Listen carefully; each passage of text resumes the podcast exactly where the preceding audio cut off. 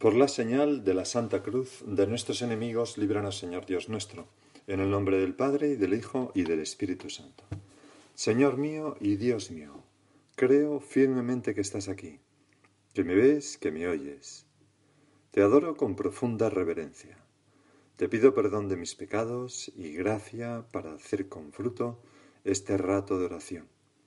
Madre mía Inmaculada, San José, mi Padre y Señor, Ángel de mi guarda, interceded por mí. Comenzamos nuestra oración en este domingo, en muchas partes de España lluvioso, yo dando gracias a Dios por poder estar en este pueblo Torla de los Pirineos. Eh, y comenzamos leyendo como siempre el Evangelio de hoy. En el reino de los cielos se parece, dice nuestro Señor Jesucristo, a un propietario que al amanecer salió a contratar jornaleros para su viña.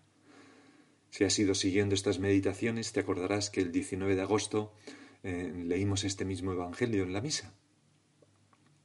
Después de ajustarse con ellos en un denario por jornada, los mandó a la viña. Salió otra vez a media mañana y vio a otros que estaban en la plaza sin trabajo, y les dijo, Id también vosotros a mi viña, y os pagaré lo debido. Ellos fueron. Salió de nuevo hacia mediodía y a media tarde, e hizo lo mismo. Salió al caer la tarde y encontró a otros dos parados y les dijo ¿Cómo es que estáis ahí todo el día entero sin trabajar? Le respondieron Nadie nos ha contratado. Él les dijo Id también vosotros a mi viña. Evidentemente, este señor tan bueno que acepta a todos a trabajar en su viña, aunque sea al final del día, al final de nuestra vida, pues es Dios, es nuestro Padre. Cuando oscureció, el dueño dijo al capataz, llama a los jornaleros y págales el jornal, empezando por los últimos y acabando por los primeros. Es la hora de rendir cuentas. Vinieron los del atardecer y recibieron un denario cada uno. Cuando llegaron los primeros, pensaban que recibirían más, pero ellos también recibieron un denario cada uno. Al recibirlo, se pusieron a protestar contra el amo. Estos últimos han trabajado solo una hora y los has tratado igual que a nosotros, que hemos aguantado el peso del día y del bochorno. Esta frase, Señor, ahí. Porque claro, el Señor da el mismo premio a los que al final de su vida se han encontrado con Él y han trabajado en la viña del Señor y, los mete en el cielo, les da el denario. Y cuando llegan los primeros, eh, si pudiera ser así, que no es más, pues se quejan, ¿no? Porque dicen, nosotros hemos trabajado todo el día, el peso del día y del bochorno. Es como si para estos el haber estado trabajando en la viña del Señor, en la viña de nuestro Padre Dios, hubiera sido un peso, cuando ha sido en realidad una suerte. Tener trabajo, estar en la casa de mi Padre, estar en la iglesia, ser cristiano, es lo mejor que me ha pasado en la vida, Señor. Y si otros te descubren y te siguen en los últimos años de su vida, pues me alegro muchísimo por ellos, porque qué mal está, han estado antes. A esto es a lo que nos lleva el amor. Lo contrario es lo, propio del esclavo, del hijo mayor de la parábola del hijo pródigo, que sí estaba en la casa del padre, pero estaba a disgusto. Le dice al padre, tantos años contigo y ni siquiera me has dado un ternero. Y le dice, hijo mío, pero si tú estabas en mí, si todo lo mío es tuyo, ¿por qué no lo cogiste tú? Señor, que yo esté como cristiano en la casa de Dios, en la iglesia, con esta alegría y con este amor encendido en agradecimiento y en, y en ilusión. Por eso, volvemos a nuestra parábola, el Señor replicó a uno de ellos, Amigo, no te hago ninguna injusticia, no nos ajustamos en un denario. Toma lo tuyo y vete. Quiero darle a este último igual que a ti. ¿Es que no tengo libertad para hacer lo que quiera en mis asuntos? ¿O vas a tener tú envidia porque yo soy bueno? Dejamos ahora, Señor, flotando en el aire estas palabras tuyas, esta parábola, esta historia. Y vamos a ir viendo, vamos a introducirnos en el tema de la meditación de hoy con lo siguiente.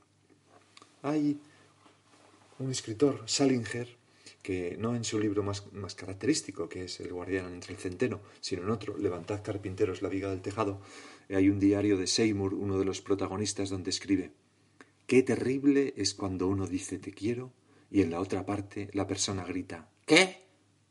Es terrible. Es un amor que se ha apagado, que ya no brilla. Aquel viejo chiste, ¿no? Pepe, esta noche mientras dormías, le dice una mujer a su marido, no has parado de insultarme. Y responde el marido, ¿y quién te ha dicho que estaba durmiendo? Es, es algo terrible, ¿no? Parece que hay amor, pero, pero no hay amor. O esas casas abandonadas que las ves que se van como poco a poco deteriorando, viniendo abajo, transmiten como la pena de algo que se desmorona, algo bello que podía dar cobijo y a una familia y el paso del tiempo va acabando con ellos. Algo así, ¿no? Da mucha tristeza cuando un amor que estuvo encendido se está apagando. En cambio, la primera vez que Yahvé se hace visible, lo hace en una llama en medio de una zarza que no se consume.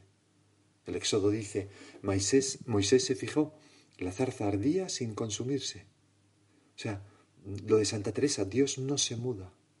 Dios es un amor perpetuo que, que arde sin consumir y sin agostar la fuente de su amor. Dios no se muda.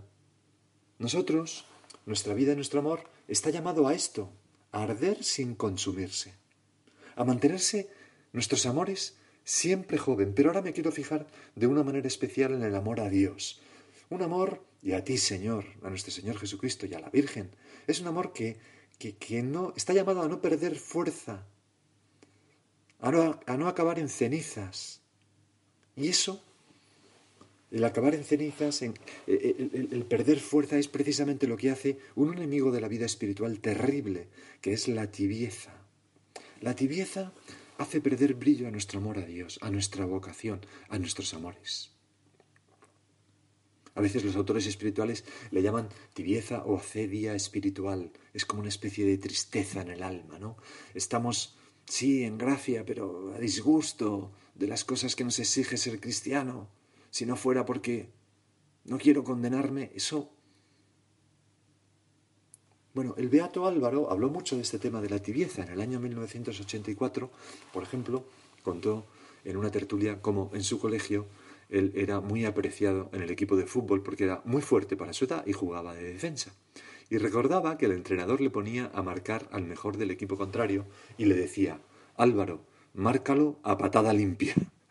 y entonces, al contar esto don Álvaro, añadía, así hemos de hacer nosotros con la tibieza a patada limpia, hijos míos, porque arruinará nuestra vida y la hará muy triste. Hace falta, Señor, y te lo pedimos para todos, mantener un corazón joven, para sentir con fuerza el engaño de la tibieza, que es el fracaso del amor. Hace muchos años estaba viviendo en Cádiz y vino un, chico joven a, a, vivir al centro de la obra donde yo vivía, y entonces ese chico, que era filólogo, pues el día 31 de diciembre cogió una copa, le dijimos, venga tú, que acabas de llegar, brinda.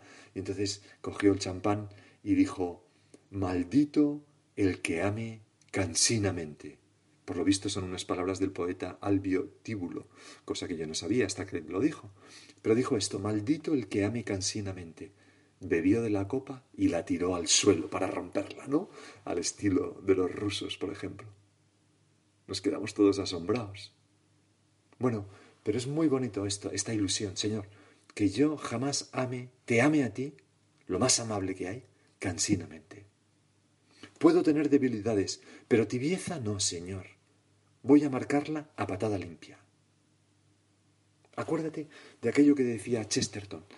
La mediocridad es estar cerca de la grandeza y no enterarse.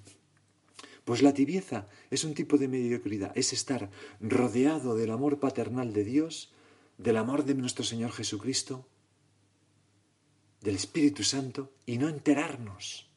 Es lo que le pasa, ya lo he dicho, ¿no? En la parábola del Evangelio mm, de hoy a esos trabajadores de la viña convocados al amanecer. Cuando llegan los llamados al caer la tarde se indignan y, se quejan así. Estos últimos han trabajado solo una hora y los has tratado igual a nosotros, que hemos aguantado el peso del día y del bochorno. ¿Aguantar? Pero si ha sido una suerte. Luego, ¿no estaban agradecidos? ¿Ya no les parecía suficiente lo acordado? ¿Han trabajado, han comido en la casa del Señor y encima les ha dado un denario? Señor, que yo me entere de, que tú estás siempre conmigo y todo lo mío es tuyo, eso que le tuviste que recordar al hijo mayor de la parábola del hijo pródigo. Porque lo contrario a esto es lo propio de la persona tibia, que ve cargas en todo, porque no se entera del amor. La persona tibia tiene constantes quejas interiores, envidias y victimismo.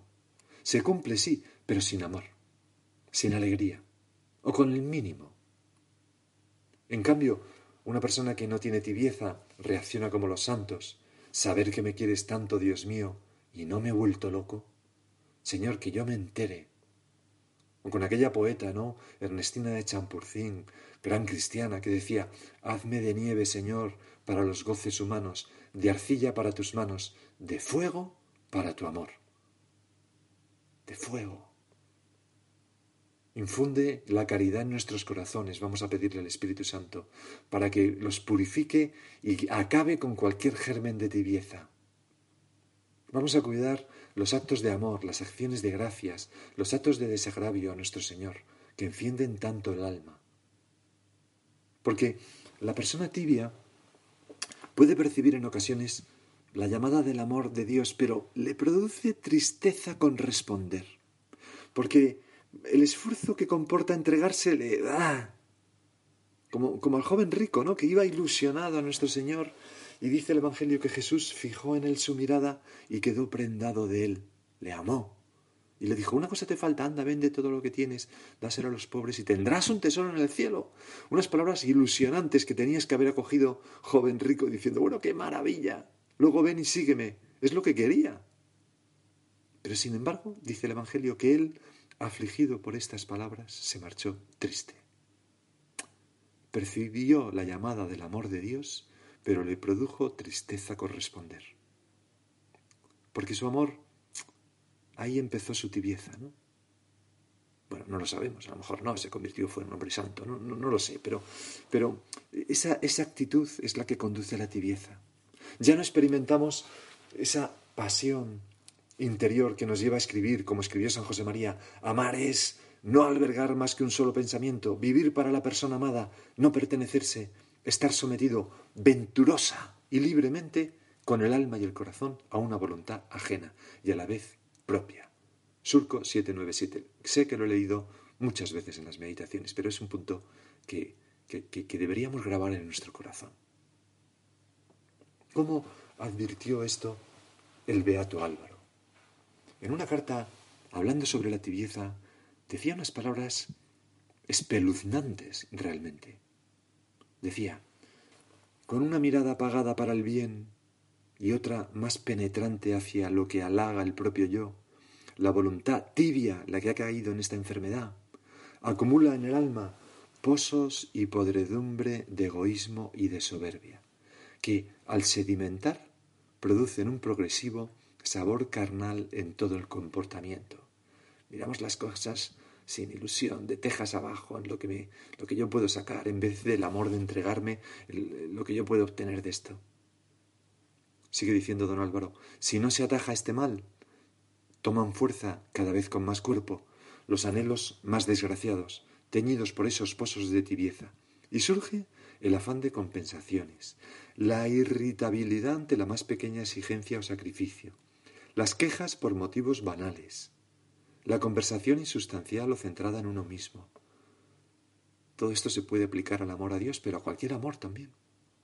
Aparecen las faltas de mortificación y de sobriedad, se despiertan los sentidos con asaltos violentos, se resfría la caridad y se pierde la vibración apostólica para hablar con Dios, de Dios con garra. Qué panorama tan triste, Señor. Señor, que no me ocurra a mí, ni a nadie, que yo sepa amarte, que todos sepamos amarte. Y por eso te preguntamos ahora, ¿en qué puedo darme, entregarme, olvidarme? ¿Qué puedo hacer por ti? ¿Qué más quieres de mí, Señor? Porque yo no quiero ser una persona tibia. Es tan triste. Es una muerte del alma como a cámara lenta, ¿no? Una muerte de la, de la propia vocación, de nuestros amores, sin darnos casi casi ni cuenta como aquel experimento que contaba una socióloga, creo que era, ¿no? que, habían hecho que una rana la metían en una caldera de agua, en, un recipiente con agua hirviendo, y la rana saltaba rápidamente, porque allí no podía vivir. Pero esa misma rana la metían en agua a 15 grados y le iban subiendo gradito a gradito la temperatura, y la rana, sin darse cuenta, acababa muriendo. Bueno, pues así ocurre con el alma, con la tibieza. Poco a poco va entrando la tristeza que lo tiñe todo, ya no nos llena lo que antes nos llenaba, y empezamos a razonar humanamente, impulsados por la soberbia, a quejarnos, a echar las culpas al otro, a los demás. Como dice San Agustín, la luz tan amable a los ojos puros y sanos, vuélvese odiosa y dolorosa para los ojos enfermos, que no la pueden soportar. Es como si cayera plomo en nuestra alma, que se hace más y más pesada, difícil de mover. Es que es una descripción, Señor, que, que yo mismo al hacerla se me pone el pelo de punta, ¿no? Diciendo, bueno, esto, Dios mío, es una cosa terrible. Nosotros que somos hechos seres para amar apasionadamente y nos convertimos en, en una escoria de un ser humano. Un corazón de arcilla, de, de barro, mejor dicho. Hay que reaccionar. Si nos damos cuenta que nos estamos metiendo en el camino de la tibieza, porque hacemos las cosas que se refieren a Dios de mala gana, porque no damos importancia a chapuzas en las normas del plan de vida, porque pues no somos del todo sinceros en la dirección espiritual, porque la mortificación pues ya nos cuesta mucho y la abandonamos, pues tenemos que reaccionar. Porque ¿cómo reaccionamos? Pidiendo perdón al Señor. se lo pedimos ahora. Señor, perdóname si hay tibieza en mi vida. Porque la tibieza solo coja en el alma cuando se pierde el hábito de la contrición. A Dios le gusta tanto perdonar. Le hace tan feliz que le pidamos perdón que no nos niega su gracia y los actos de contrición encienden el alma. Este es el primer remedio para la tibieza. El segundo, hemos de cuidar el examen de conciencia para descubrir a tiempo esos pequeños gérmenes de tibieza que empieza a haber en nuestra alma y combatirlos. San José María, digo San José María, el Beato Álvaro, que estamos siguiendo mucho esa carta que he dicho, eh, escribía, después de describir la tibieza, ¿no? Mm, y la tristeza que causa un alma tibia, un alma que tuvo encendimientos de amor o de celo por las demás almas, un corazón que experimentó las alegrías de la entrega generosa y que comienza a venirse abajo, a perder fuego, calor, poco a poco, hasta terminar en la más lamentable indiferencia. Pues decía, una situación de ese estilo solo se provoca, querría que se os metiera muy dentro esta idea, por el abandono, por la apatía, por la desgana a la hora de examinar diariamente la propia conducta. Hoy dejamos esto, mañana no damos importancia a esto otro, omitimos sin motivo una mortificación, se nos escapa una falta de sinceridad y nos vamos acostumbrando a esas cosas que desagradan a Dios sin convertirlas mediante el examen en materia de lucha. Así se, emprende el camino que conduce a la tibieza. No lo olvidéis. Por las rendijas de ese examen negligente entra el frío que acaba helando el alma. Hijo mío, di conmigo, no quiero tibieza. Dame, Dios mío, un temor filial que me haga reaccionar. Se lo decimos de corazón a nuestro Señor. Tercer punto para evitar la tibieza, la sinceridad. Ser muy sinceros en nuestro examen y en la dirección espiritual, para que nos exijan y así no permitir que se nos, que se nos enfríe el amor. Pero una sinceridad sincera, es decir, una sinceridad que lleva a ser dócil a lo que nos aconsejen, porque si no sería cara dura, no sinceridad. Cuarto, remedio de la tibieza, pensar en los demás, no en nosotros, sacrificarnos por ellos. Aquello que aquel psiquiatra tan famoso dijo a una pregunta de cómo evitar a veces hundirse en la melancolía, pues salga de su casa, abra la puerta, vaya a la calle y haga algo por los demás. El darse a los demás es de una eficacia tal que Dios lo premia con una humildad llena de alegría, y eso es lo más opuesto a la tibieza. Quinto remedio de la, de la tibieza, dedicar lo mejor al Señor, como hizo aquella mujer que hace poco meditábamos, que cogió su frasco de, de perfume. De alabastro y, lo derramó sobre los pies del Señor. No hacer como Judas, que todo le parecía demasiado para el Señor. Y claro, acabó vendiéndolo por el precio de un esclavo. Por eso, dedicarlo mejor al Señor de nuestra vida, el mejor tiempo, el primer plato, el sacrificio más costoso para Él. Y sexto, luchar con decisión en el aprovechamiento del tiempo también nos remedia la tibieza luchar en olvidarnos de nosotros mismos, en mortificar la imaginación y darnos vueltas, en tener las horas muy ocupadas en un trabajo intenso, ahora si estamos teletrabajando en no distraernos eh, con cosas que no son trabajo a las horas de trabajo, etc. Decía San José María que una persona que se pasase el día abogado, no en este coloquio continuo con el cual nosotros no podemos estar nunca aburridos y, que es hablar con Dios, sino abogado en el sentido de pensar en sueños, en tonterías, dejar que la imaginación vague de aquí para allá. Pues si esa persona, sigue diciendo San José María, me dijera que le sobra tiempo, yo le contestaría que le sobra desaprensión, que es un tranquilo, que es tibio.